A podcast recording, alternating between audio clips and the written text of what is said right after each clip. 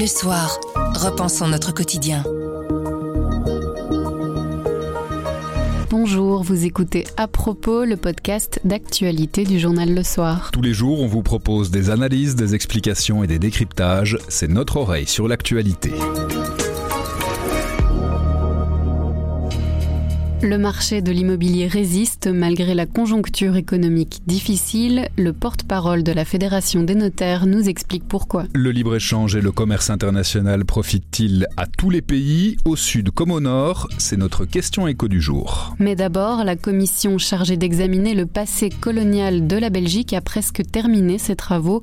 On en discute avec Colette Brackman. Nous sommes le mardi 18 octobre. Je m'appelle Pierre Fagnard. Je m'appelle Sandrine Puissant. À propos, voici l'actualité, comme vous l'entendez. Grand angle. La commission parlementaire consacrée à l'examen du passé colonial belge est arrivée à la fin de ses travaux. Le rapport final sera présenté dans quelques semaines. Que retrouve-t-on dans les travaux de cette commission? Qu'a-t-elle fait et pourquoi? Quels sont les enjeux? On en parle avec Colette Brackman, grand reporter au Service Monde et spécialiste de l'Afrique centrale. Bonjour Colette. Bonjour. Un point factuel d'abord, la commission a terminé ses travaux. Il y a un débat au Parlement qui est maintenant attendu avant que le rapport ne soit rendu public? Euh, Oui, donc c'est la commission qui examine le, passé colonial a travaillé durant deux ans. C'est vraiment une première euh, en Europe, c'est important. Elle a auditionné plus de 300 personnes, des témoins qui sont venus relater leur expérience, leurs analyses, etc. Maintenant, on est au temps des conclusions et durant les, les 15 jours qui viennent, la commission va examiner le rapport final et en débattre en pesant chaque mot. Puis le vote interviendra et puis la publication du rapport définitif. Il y a quelques jours, le député socialiste Christophe Lacroix, qui est membre de cette commission vous a accordé une interview, interview dans laquelle il déclare notamment que le système colonial doit être condamné sinon la commission aurait échoué. C'est une position qui est partagée par les autres membres de la commission. Mais ils vont s'exprimer cette semaine, mais on peut supposer que si M. Lacroix insiste tellement sur ce point, c'est qu'il ne fait pas l'unanimité et que donc il va y avoir de solides débats. Et si, si je comprends bien, il y a lui qui, qui est prêt à aller presque à l'affrontement avec ceux qui vont le contredire, c'est-à-dire probablement le Et c'est un problème de fond, en fait, parce que les socialistes, en tout cas lui, considèrent que la colonisation était au départ une, action injuste d'exploitation avec des profits illicites et une, entreprise d'oppression des populations africaines, avec peut-être des côtés positifs qui sont l'engagement de certaines personnes, la générosité, la, la charité, etc., mais qui sont des à côté de quelque chose qui est intrinsèquement mauvais, négatif, et donc à condamner, sur lequel il faut se prononcer avec des excuses, des réparations, etc. Et apparemment, mais je n'ai pas vu leur position aujourd'hui, mais je crois que c'est un peu ça la, philosophie du MR, c'est qu'il faut se placer dans le contexte de l'époque, que le 19e siècle n'est pas notre époque d'aujourd'hui, qu'au 19e siècle, ceux qui partaient en Afrique étaient convaincus qu'ils participaient à une action de civilisation, de conquête, oui, mais de civilisation, et qu'ils n'avaient pas la conscience de commettre un acte euh, intrinsèquement mauvais, euh, négatif. Aujourd'hui, avec notre regard, on peut le dire, mais à l'époque, on n'avait pas cette conviction. Et donc, si je comprends bien, le, le MR dit, globalement, les gens n'avaient pas conscience de commettre euh, cette mauvaise action, et il y a eu des points négatifs, certainement, que nous condamnons, le travail forcé, le, les cultures obligatoires, etc. Mais il y a eu aussi beaucoup d'aspects positifs, et, et, de les énumérer, et il y a des, des experts de la, à la commission qui sont venus, qui les ont énumérés avec des, des critiques et des nuances. Donc ce sont deux positions quoi. Est-ce que c'est intrinsèquement mauvais ou est-ce que euh, y a-t-il quelque chose à sauver? Pourquoi est-ce que c'est si important euh, d'avoir fait d'avoir mis sur place cette commission et de faire ce travail de mémoire par rapport au passé colonial belge? Mais tous ceux qui ont poussé, qui ont demandé une telle commission, qui ont demandé un tel examen, l'ont fait avec un regard sur aujourd'hui. Parce que les afrodescendants, un certain nombre de milieux euh, progressistes considèrent et là les chiffres sont là qu'il reste encore en, en Belgique qu'il subsiste des comportements racistes et discriminatoires avec un regard sur l'autre, en l'occurrence des personnes euh, de couleurs différentes, d'origines différentes, qui est marqué par les préjugés. Et ces préjugés, d'après eux, datent de l'époque coloniale. Et donc, on doit détricoter toute cette construction mentale et philosophique de l'époque de la colonisation pour modifier le regard d'aujourd'hui et pour en terminer avec les discriminations sur base de la race, de la couleur de peau, etc., qui officiellement n'existe plus dans la Belgique d'aujourd'hui, mais d'après les études de la Fondation de Roi Baudouin, 50% des personnes issues de l'immigration ou d'origine africaine estiment avec beaucoup d'exemples le logement, le travail, etc., euh, qui sont encore victimes de ces discriminations. Donc ça, ce travail a une utilité pour aujourd'hui et pour demain. Et c'est un travail qui s'inscrit dans un mouvement général. On a vu le roi Philippe présenter des excuses pour la première fois à Kinshasa il y a quelques mois. On a restitué certaines œuvres. Il y a de toute façon un courant qui va vers une, vision en tout cas moins idéalisée de l'époque coloniale. Certainement. On, est, et je crois que la Belgique est, un des pays euh, européens qui a été une puissance coloniale, qui est allé le plus loin dans ce réexamen. On n'a pas vu de tels propos être tenus en France, par exemple. Donc la Belgique, avec, avec courage, ça, ça, mérite d'être salué, est allé plus loin dans l'examen. Certains vont dire dans l'autoflagellation, dans, euh, dans l'autocritique, et ça suscite des remous. Ça suscite des remous parce qu'il y a encore en Belgique euh, beaucoup de, de, de, gens qui ont euh, de la famille ou des, souvenirs coloniaux et qui n'ont pas le sentiment d'avoir mal fait, d'avoir mal agi. Et donc cette culpabilité, ils la rejettent. Enfin, et donc ça, ça suscite des débats profonds et, et notamment parmi les jeunes, où les jeunes se demandent parce qu'ils ne savent pas. Les jeunes n'ont pas étudié l'histoire coloniale à l'école et beaucoup de jeunes, y compris des gens, des jeunes qui lisent le soir, s'adressent euh, aux journalistes, aux, à des gens et ils, voudront en savoir plus. Ils voudront en savoir plus. Mais qu'a fait mon grand-père? Où étaient mes grands-parents? Qu'a fait mon père? Ils se, posent ce type de questions. Et donc ce, travail l'audition de 300 témoins a aussi pour but de répondre à ces questions et de poser les bases d'un enseignement de l'histoire coloniale plus proche de la réalité, avec ses, bons et ses mauvais côtés, que du travail, de, faut bien le dire, de propagande qui a été à l'œuvre jusqu'en 1960. Outre le contenu du rapport en tant que tel, les travaux de cette commission, ils pourraient déboucher sur quoi? Sur des réparations financières, sur la création d'une fondation, sur la restitution des œuvres, ça peut aller dans tous les sens? Dans plusieurs directions. Il y a déjà eu, bon, il y a actuellement le débat. Le, roi a, a, prononcé non pas des excuses, c'est important, des regrets. Il a, il a dit qu'il y avait eu de bons côtés dans l'œuvre coloniale, mais il, il, des abus aussi, des dérives, et donc il a exprimé ses regrets. Parce que le mot excuse est, automatiquement lié au terme réparation. Et nous sommes là au cœur du débat, dans la diaspora congolaise, et parmi la gauche, disons au sens large, beaucoup disent on doit réparer ce que nous avons euh, détruit ou ce que nous avons pris, en quoi nous avons spolié euh, le Congo, on doit le réparer. Alors il y a des pistes, bonne chance, c'est un peu ce que dit le député Lacroix. Je dis bonne chance parce que retrouver la piste de l'argent des sociétés coloniales, des comptes en banque, des bénéfices qui ont été réalisés, où est-ce qu'on les a mis, comment on les a dépensés, voilà un travail de longue haleine. Il y a quelques livres sur le sujet, mais je vous encourage pas trop à les lire tellement c'est complexe. Donc c'est c'est vraiment c'est très compliqué. Alors le député Lacroix, lui, il envisage probablement avec l'assentiment du Parti euh, socialiste la création d'une sorte de, fondation qui aurait des attitudes progressistes, plus ouvertes, etc., et qui pourrait construire euh, le futur. Voilà. Et si je devais ajouter mon propre grain de sel dans dans ce débat, je dirais que le passé est passé. C'est très bien de s'apesantir sur le passé, mais qu'on ferait mieux d'examiner de plus près les actes de la Belgique aujourd'hui par exemple, les bourses d'études accordées aux étudiants étrangers euh, d'origine africaine, qui sont extrêmement restreintes par rapport à d'autres, l'accueil des réfugiés, le, fait que des réfugiés africains qui viennent d'Ukraine aujourd'hui, qui ont vu aussi les destructions et les bombes, mais ils ne sont pas accueillis en Belgique, ils, reçoivent un, un aller simple pour, pour le Congo et recommencer tout le, le circuit de leurs études. Donc personnellement, je trouve que les réparations pour le passé, c'est très bien, mais il faut plutôt agir euh, aujourd'hui. Merci beaucoup Colette.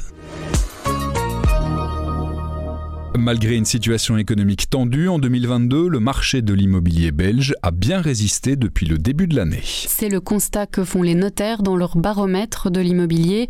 Comment l'expliquer? Camille Petou a contacté Renaud Grégoire, porte-parole de la Fédération des notaires. Bonjour Renaud Grégoire. Bonjour. Vos chiffres indiquent que le marché immobilier a bien résisté au troisième semestre malgré une baisse des transactions immobilières. Comment est-ce qu'on peut expliquer cela au vu du contexte économique tendu que l'on connaît cette année? Alors il faut évidemment distinguer un peu les périodes de 2022. On constate qu'effectivement au niveau de l'activité il y a une légère baisse Alors cette légère baisse, elle s'explique aussi parce que bah, fatalement les indicateurs sont un peu plus euh, difficiles, je dirais plus inquiétants actuellement, mais on compare par rapport à 2021. Et on sait que 2021 était une année où il y avait beaucoup d'activités, et donc une légère diminution de l'activité de 2-3% par rapport à une année qui était exceptionnelle c'est très relatif. On sait que l'inflation, elle est très forte, elle marque notre année 2022. Est-ce que l'immobilier subit les mêmes hausses de prix? Ça, c'est un constat intéressant à faire, c'est que l'augmentation des prix s'est quand même maintenue cette année encore. C'est quand même une augmentation quand même assez sérieuse euh, au niveau des prix. On parle de 7% pour les maisons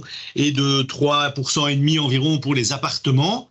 Maintenant, c'est quand même une augmentation sérieuse, mais au vu de l'inflation de cette année, bah, évidemment, il faut mettre ça en, en perspective et c'est une augmentation qui est donc moindre que l'inflation que l'on connaît. Qu'est-ce que vous conseillez à quelqu'un qui souhaite acheter un bien immobilier? Est-ce que pour vous, c'est le bon moment? Alors je pense que c'est toujours un petit peu le bon moment quand on cherche un bien pour soi, parce que on ne sait jamais de quoi demain sera fait, et qu'une fois qu'on a la possibilité de rentrer sur le marché, c'est quand même intéressant de pouvoir être propriétaire de son, de ses murs, comme on dit, de pouvoir avoir une certaine sécurité à ce niveau-là. Ça c'est quand même un élément à relever. Pour les investisseurs, par contre, les choses sont un peu différentes. Je pense que celui qui veut investir sur le marché, euh, en particulier euh, sur des biens, des segments un peu particuliers comme les biens neufs, doit évidemment peut-être se dire tiens, est-ce que ça va pas plus être intéressant d'attendre un peu. On n'a pas de boule de cristal, mais globalement, on s'attend quand même une année à 2023 plus compliquée. On a vu dans vos chiffres qu'en Wallonie, les prix réels baissent dans quatre des cinq provinces, sauf en province du Luxembourg. Qu'est-ce qui explique cette différence? Alors la province du Luxembourg est un peu une province qui est un peu à part pour plusieurs facteurs. On voit que le dynamisme, ça fait maintenant deux ans de suite que le dynamisme de la province du Luxembourg est assez euh, impressionnant. Ils ont chaque fois eu une augmentation de l'activité, une augmentation des prix qui est beaucoup plus significative que les autres provinces. Euh, c'est une province plus jeune, il y a encore beaucoup d'espace et elle est en outre influencée par deux éléments importants qui sont le fait qu'il y a d'abord le Grand-Duché de Luxembourg, je dirais au sud d'Arlon, qui est qui connaît des prix euh, encore plus effrénés qu'ailleurs et d'autre part par une recherche de pas mal d'investisseurs, euh, je dirais néerlandophones, enfin flamands, qui euh, cherchent des biens parce qu'ils trouvent en région wallonne et en particulier en province de Luxembourg un espace qu'il est difficile de trouver ailleurs. Quels ont été les principaux acheteurs de cette année 2022 Mais On voit que l'activité a légèrement fléchi et ceux qui sont sans doute un peu moins présents sont des investisseurs. On sait que les personnes qui cherchent pour acheter pour elles-mêmes continuent à être présentes parce qu'elles ont envie de le faire.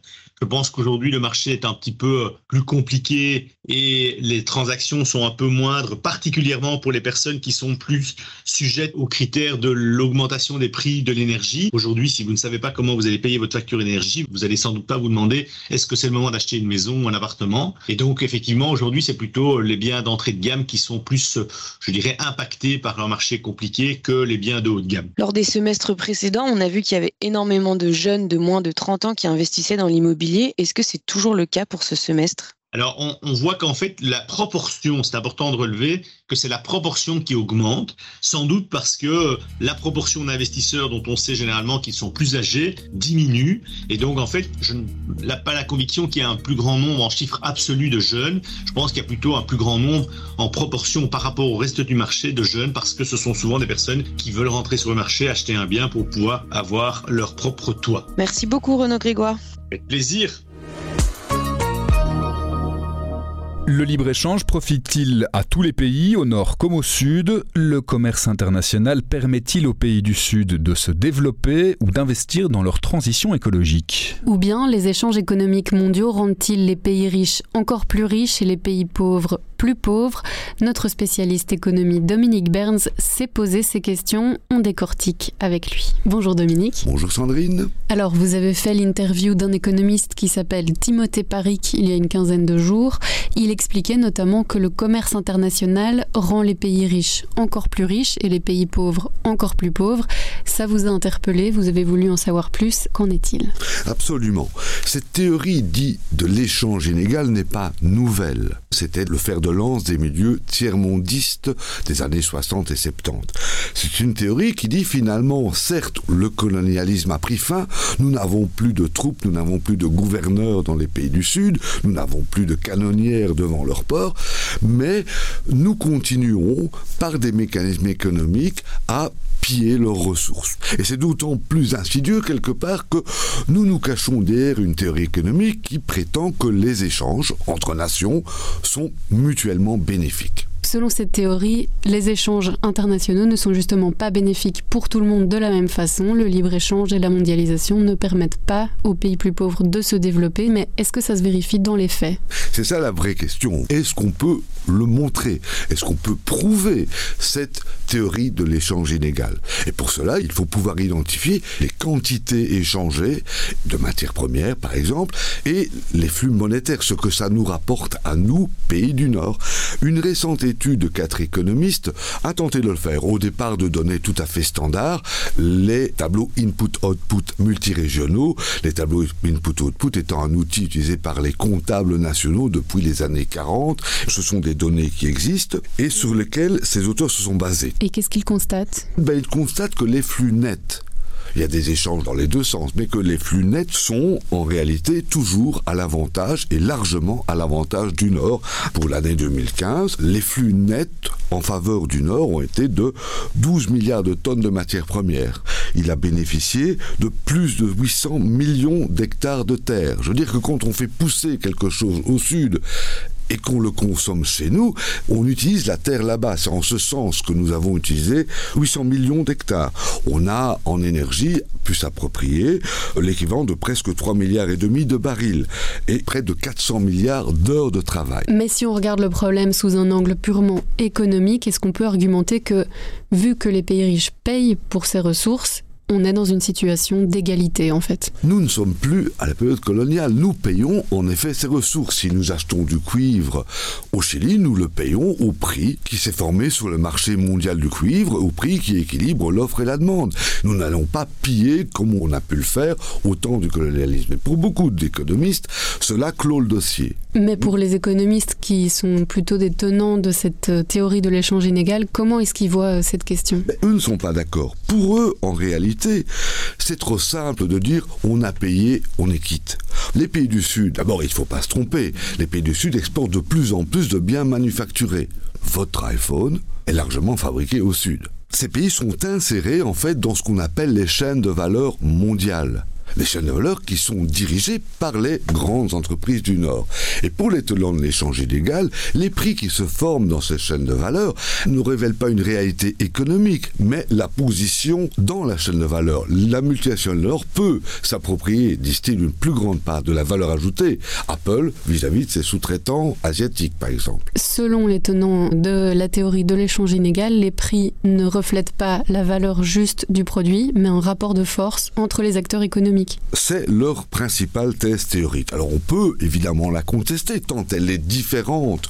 La théorie économique dominante estime que les prix reflètent plus ou moins objectivement la valeur ou l'utilité des choses. Et ça, c'est ce que contestent les économistes de l'échange illégal. C'est une position très forte. Je veux dire, on peut la critiquer. S'ils disent qu'ils ne peuvent pas utiliser les prix qu'on a payés pour estimer leur valeur, ils doivent nous dire comment ils peuvent estimer leur valeur. Et c'est là où ils ont une solution assez assez subtil, c'est de se dire la valeur de ces ressources que nous obtenons du Sud, eh bien on peut la deviner quand on voit à quel prix nous les revendons lorsque nous exportons les biens que nous avons fabriqués avec ces ressources.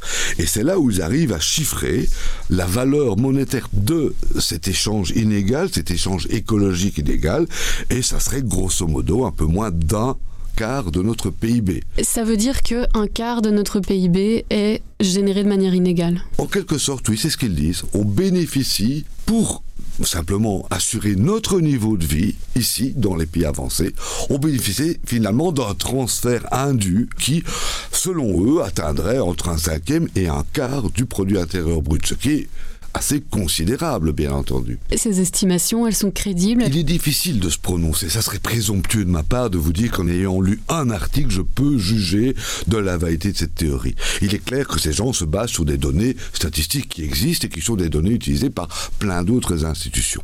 Moi, j'aimerais bien que d'autres économistes sérieux creusent la question. Parce que cela remet en cause un grand nombre de choses que nous tenons pour vraies. Le libre-échange comme étant mutuellement bénéfique, le fait que la mondialisation permettrait permettra aux pays du Sud de nous rattraper, permettra de lutter contre la pauvreté dans le monde. Ça remet en cause la manière dont les institutions internationales, comme le Fonds monétaire international ou la Banque mondiale, conseillent les politiques de développement aux pays du Sud, puisqu'on leur dit fabriquez des biens pour l'exportation et insérez-vous dans les chaînes de valeur mondiale. C'est comme ça que vous deviendrez moins pauvre, que vous développeriez. Mais le problème, c'est que si la théorie de l'échange légal est correcte, toutes ces vérités n'en sont plus. Et c'est interpellant, c'est interpellant, je dis d'un point de vue justice sociale, et c'est interpellant aussi en termes de ce qu'est-ce que nous pouvons tenir pour vrai dans la science économique. Merci Dominique. Au revoir Sandrine. À propos, c'est fini pour aujourd'hui, mais on revient demain dès 7h. En attendant, abonnez-vous, partagez-nous. Vous nous trouverez sur notre site, notre application et votre plateforme de podcast préférée. À demain.